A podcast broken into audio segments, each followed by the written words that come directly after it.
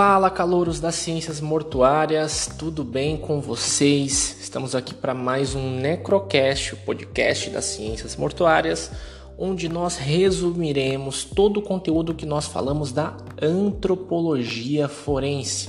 Essa área forense que particularmente eu gosto muito e cujo conteúdo foi ministrado, foi dado nas nossas mídias sociais entre os dias 10 de agosto e o dia 15 de agosto. Lembrando que caso você se confunda, tenha alguma dúvida, você pode acessar tanto o nosso Instagram quanto o nosso Facebook para ter um conteúdo complementar de tudo que a gente está abordando, está resumindo aqui no nosso Necrocast. Então vamos lá?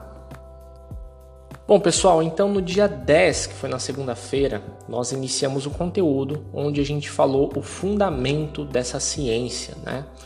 Bom, antropologia vem do grego anthropos, que significa ser humano, e logos, né, que significa estudo, pensamento ou razão. Então, pessoal, a antropologia ela é a ciência que tem como objeto o estudo sobre o ser humano em todas as suas dimensões. Então, a gente começou falando aqui da antropologia. Já a antropologia forense, ela é uma variação da antropologia biológica. Então ela usa os conhecimentos do esqueleto humano e de outras ciências forenses também na identificação de cadáveres em, por exemplo, avançado estado de decomposição, cadáver carbonizado, enfim, né, em vários estágios complexos ali de, de identificar, incluindo em estágios de restos esqueléticos. Então, quando a pessoa já está praticamente 100% decomposta, sobra só esqueletinho. Então, esse profissional da antropologia forense ele entra em ação. E o objetivo dessa ciência, assim como a maioria das ciências forenses, é o esclarecimento da causa e a circunstância da morte do corpo, beleza? Então, nós demos essa introdução aí na segunda-feira e logo em seguida, na terça-feira, nós falamos da antropologia forense e seus processos, tá? Então, pessoal, os antropólogos forenses, eles também atuam né, em áreas como a patologia, investigação criminal e afins.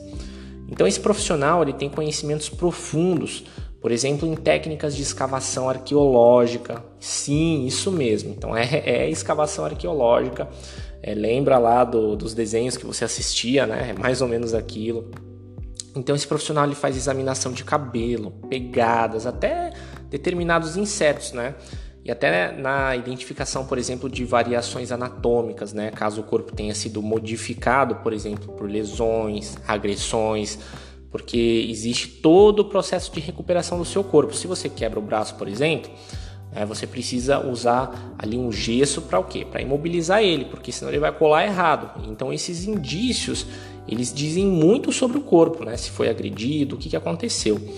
E apesar de todos os humanos adultos terem os mesmos 206 ossos, pessoal, não existem dois esqueletos iguais. Isso é um fato, tá? Então, Antes, o antropólogo, né, antes de qualquer outro procedimento, a principal preocupação dele ao ser chamado para analisar um corpo é procurar vestígios esqueléticos ou outro material que se assemelhe a tecido ósseo. Se você não sabia, o osso também é um tecido, tá? E por quê? É, ele precisa entender se esses vestígios são de humanos, animais, né? Então o antropólogo precisa fazer essa leitura do local é, no caso ali do indício, né? Então, numa situação em que os restos mortais eles não são humanos ou os vestígios são de caráter histórico ou pré-histórico, então suponhamos que seja um fóssil, uma ossada com marcas ali que apresentem setas cravadas no corpo, né, que já é um indício pré-histórico, marcas de rituais, características de épocas passadas, né, época, por exemplo, renascentista, enfim. Então esse caso ele acaba sendo classificado como encerrado pelo antropólogo e ele é transferido para outras áreas de estudos científicos né, especializadas nisso. Então ele não pega qualquer caso, qualquer indício, ele precisa fazer a leitura disso primeiro para entender se está dentro do âmbito profissional da, né, da ciência forense que ele estuda, beleza? Então caso né, o, seja revelado o interesse legal e forense naquele material descoberto, aí sim ele é direcionado para um processo de identificação e aí o, o, antropólogo ele vai buscar reconstituição dessa pessoa e a gente chama isso de antemortem, tá? Que é antes da morte dessa pessoa. E bom, pessoal, já na quarta-feira, né, nós postamos aí uma continuação do conteúdo que se refere à identificação do agressor. Então, voltando né, para o antropólogo, a gente falou né, dos processos para ele iniciar essa análise de caso. Tem que ser compatível com o âmbito científico dele. Então, vamos por que é, ele identifica tudo certinho, faz parte ali da alçada dele. Quando ele inicia é, essa investigação, os restos mortais eles são encaminhados para um processo de identificação de determinados é, caracteres de relevância para investigação e reconstituição do indivíduo antemortem, né, que eu falei aqui no dia anterior. Então, traduzindo, vamos traduzir isso. Ele tenta reconstruir a aparência dessa pessoa e entender quem ela é, né, ou, ou quem foi aquela pessoa dos restos mortais. É, eu postei inclusive nessa quarta-feira uma segunda foto para você entender melhor como funciona esse processo de reconstituição, tá? Então, se você tá ouvindo o Necrocast aqui, vai lá no nosso Insta, acha uma postagem chamada Antropologia Forense Identificação do Agressor. É uma moça analisando um esqueleto. Então, dá uma olhada lá que vai ficar muito mais rico você ouvir o Necrocast e visualmente ter né, essa essa contextualização, beleza? Então, é, o antropólogo, pessoal, ele faz essa reconstituição e ele analisa alguns fatos para conseguir essa identificação. Por exemplo, a idade e data aproximada do óbito, ele precisa fazer essa análise. Ele tem que saber o sexo, a estatura, o peso que a pessoa tinha, a filiação racial, as patologias e histórico médico do indivíduo, porque tudo isso né, existe um registro. E além disso, pessoal, ele deve o que? Compreender e concluir o modo e a causa da morte. E se for o caso, por exemplo, de homicídio, ele tem que identificar o agressor. Então, ao começar, né, quando o antropólogo começa ali a manipular o corpo, a primeira etapa de trabalho do antropólogo é fazer identificação, registro e descrição de todos os ossos relevantes na identificação do cadáver. Então, ele vai pegar ossinho por ossinho e ele vai descrever aquilo, tá? Com muita, é, com muita precisão. Se tiver qualquer tipo de lesão e afins, vai estar tá lá no relatório dele, tá? Então esse processo ele é vital, esse, essa observação do esqueleto como um todo, né? E, e, tendo ali cada osso a necessidade de ser observado individualmente, não é dar uma olhada por cima ali pronto, tá?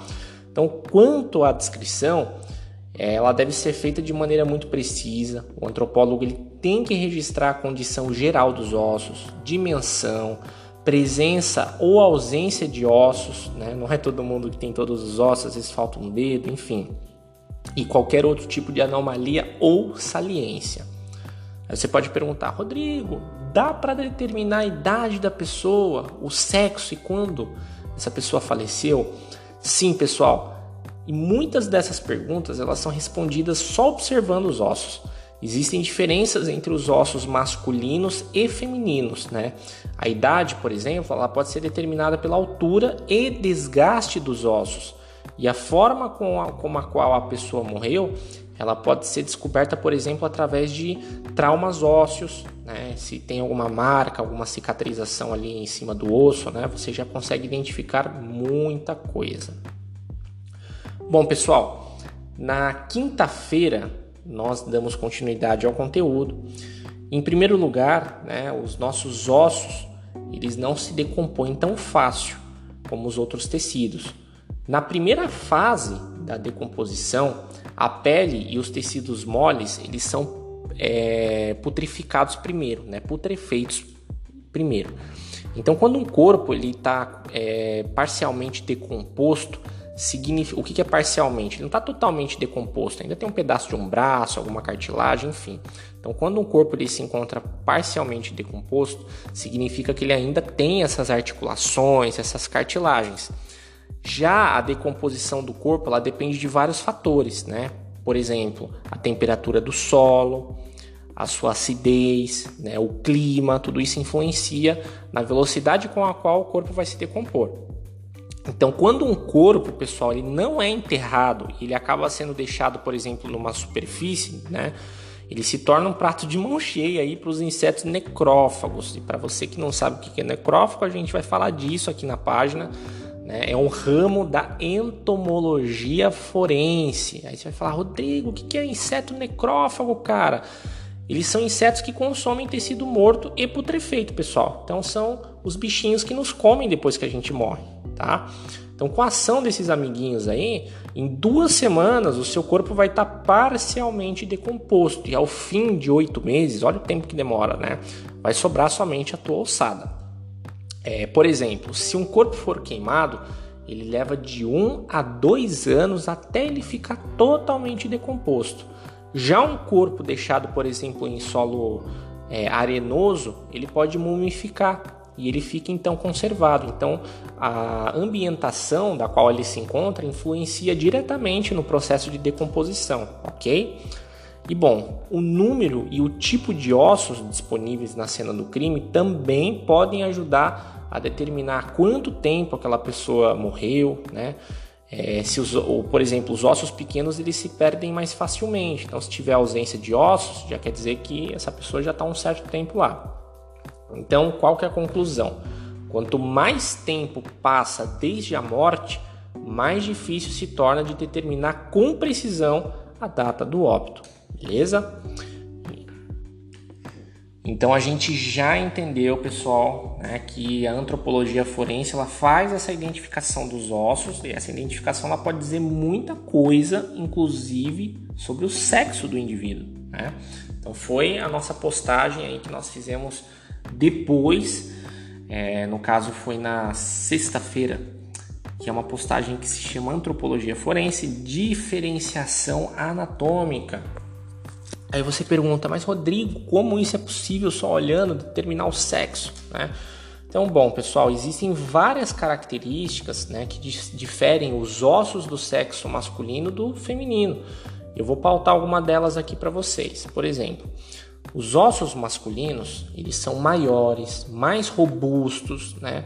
É, a gente pode identificar, por exemplo, uma diferença muito grande no crânio, na cabeça, no caso, e na pelve, é vulgarmente conhecido como bacia. Né? Então a pelve é onde junta né, a sua perna ali com é onde cola né, com a tua bacia.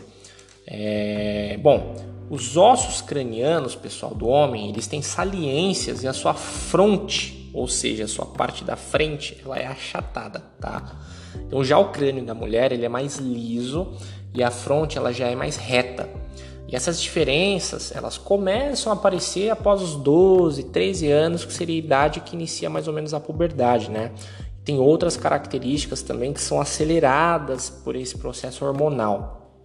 É, já a pelve feminina, ela tem um formato, pessoal, mais circular do que a do homem e uma cavidade pélvica maior, ou seja, tem uma abertura ali maior que é que facilita a passagem do bebê no parto, tá? Inclusive nessa postagem que eu fiz, eu coloquei é, um raio-x de um homem e de uma mulher para você observar a diferença da pelve de um para o outro, tá? É bem nítido, bem expressivo. E claro, tem outras características, né, mas que provavelmente só um especialista forense, né, só um profissional da antropologia, da antropologia forense conseguiria discernir, beleza? E bom, pessoal, no sábado nós fizemos uma última postagem cujo nome é Antropologia Forense Caso Prático. É de suma importância que você né, localize pelo nome na, do, das postagens nas mídias sociais. E a nossa última postagem ela foi um caso prático de investigação. Então, o caso a seguir, que eu vou falar para vocês aqui, ele exemplifica de uma forma bem resumida uma investigação criminal E ele destaca essa participação do antropólogo forense nessa investigação, tá? Eu citei a fonte também, então tirei de uma fonte aí muito bacana do Crime in the Clothes. Então, se você quiser ver, checa lá nas nossas mídias sociais que você vai encontrar a fonte, porém tá em inglês, tá? Então vai ser um pouco complicado, use o tradutor caso você queira ver em primeira mão. Então vamos começar. Pessoal, um caçador ele estava lá passeando e ele chamou a polícia porque ele se deparou com um esqueleto ainda coberto de roupas rasgadas e dispersas num local bem arborizado, tá? Então estava densamente arborizado. O, é, nesse local é, deslocaram-se aí agentes policiais, então foi todo o pessoal lá técnico forense e eles garantiram que toda a área fosse é, devidamente fotografada né, e revista. Então o esqueleto ele foi transportado já diretamente para o IML mais próximo. Uma vez no IML, o esqueleto ele é examinado muito né, por um médico legista e ele procura marcas variadas que permitam identificar a causa da morte ou mesmo o indivíduo. De repente dá para identificar o indivíduo. Né? Só que esse cadáver, pessoal, ele não apresentava qualquer tipo de lesão que o identificasse não tinha qualquer documento identificativo nas suas roupas. Então, esse médico que examinou o, corpo, é, ele determinou que se trata de um esqueleto de um indivíduo do sexo masculino de meia idade e através das medições do, dos ossos que ele chegou nessa conclusão. Então esse médico ele tenta ainda caracterizar outros fatores, né, identificativos do cadáver, mas o mesmo não tinha nenhuma evidência visual, não tinha nada para ver ali, né? Então, uma vez terminado o papel desse médico, é chamado antropólogo forense para continuar o trabalho de identificação. Então, primeiro, pessoal, o antropólogo ele tenta caracterizar a filiação racial do indivíduo. E ele ali mexendo no crânio, né? Ele concluiu que os traços eles eram muito expressivos com aqueles de um caucasiano e estudando é, microscopicamente um cabelo, ele encontrou ali é, uma confirmação de que ele era louro, tá? A gente fala loiro, mas o correto de se falar é louro. Logo depois, pessoal, a bacia, o esmalte dos dentes, o crânio, alterações na medula espinhal, estudos microscópicos dos ossos e dos dentes, né, que foram examinados, o antropólogo forense ele concluiu que o indivíduo, ou seja, que a pessoa, que aquela alçada pertenceu a uma pessoa que tinha idade entre 35 e 40 anos quando faleceu. Aí você pode, você que está ouvindo o Necrocast, pode perguntar assim: pô, Rodrigo, mas 35 a 45 anos tem uma margem de erro de 10 anos? Tem, pessoal não dá para ter uma precisão, não dá para falar, ah, esse daqui morreu entre 37 e 38 anos. Isso não é possível, tá? Porque é, você já deve ter ouvido falar disso, mas que a gente ganha um corpo novo a cada 10 anos, né? Então, basicamente é isso. É, o nosso corpo ele está o tempo todo renovando as células, né? Os nossos ossos estão o tempo todo em processo de renovação. Então, toda mudança do nosso corpo ela demora muito, pelo menos uma década para ser concretizada. Então é por isso que tem essa margem, vamos chamar de margem é, de erro mesmo, de 10 anos, tá? Então no caso dele fica entre 35 e 45 anos. É, bom, através dos ossos longos encontrados nessa pessoa, calculou ali mais ou menos a estatura dele, né? Que tinha entre 1,72 e aí tem uma margem de erro menor. Essa margem de erro ela fica entre 2 e 3 centímetros. E depois disso, pessoal, o antropólogo forense ele procura achar o que? O intervalo de tempo entre a morte da pessoa né, e a análise do cadáver. E a conclusão que o técnico chegou foi que a morte teria ocorrido no intervalo de 6 a 9 meses, né, tendo em conta as condições dos tecidos moles e o crescimento de raízes nas roupas do cadáver. Então, olha só, até isso é observado, tá? Então, através das raízes ali que cresceram, que tomaram conta da roupa, eles conseguiram é, definir o período em que aquele corpo estava lá. Então, finalmente, né, depois de ter uma ideia de como o indivíduo seria em vida, O antropólogo ele relatou que havia pequenos cortes em três costelas e numa vértebra, tá? Então imagina você de frente, né? Você apalpa aí a sua costela e logo atrás da costela tem o que? A sua vértebra. E o que significa isso? Que essa pessoa ela foi esfaqueada pelo menos três vezes. Então foi um assassinato. Verificou ali também uma fratura acima do olho direito e do maxilar em conjunto com o septo nasal desviado. Então quer dizer o que? Ele devia estar né, com uma infecção nasal. E assim, o antropólogo forense terminou seu relatório e o médico ele avança para relatar as conclusões obtidas aos investigadores criminais que registram a informação em base de dados, tá? Então, nesse caso, a informação não foi suficiente para identificar o cadáver diretamente, acabando a investigação por ser resolvida pela reprodução facial e aí sim, através dessa reprodução facial, permitiu que a família identificasse o falecido. Então é um trabalho muito minucioso, né? é feita uma análise, é feita uma reconstrução em cima da, da aparência daquela pessoa e aí isso é publicado para que, né, caso exista uma ou mais famílias que tenham um ente querido que sumiu, que se perdeu, enfim, né, que desapareceu, para que eles façam o processo de reconhecimento. Beleza, pessoal? Então esse foi o conteúdo que nós ministramos essa semana no nosso é, nas nossas mídias sociais e agora está aqui disponível para você ouvir à vontade no nosso Necrocast, que é o podcast das ciências mortuárias. Espero que você tenha curtido o conteúdo.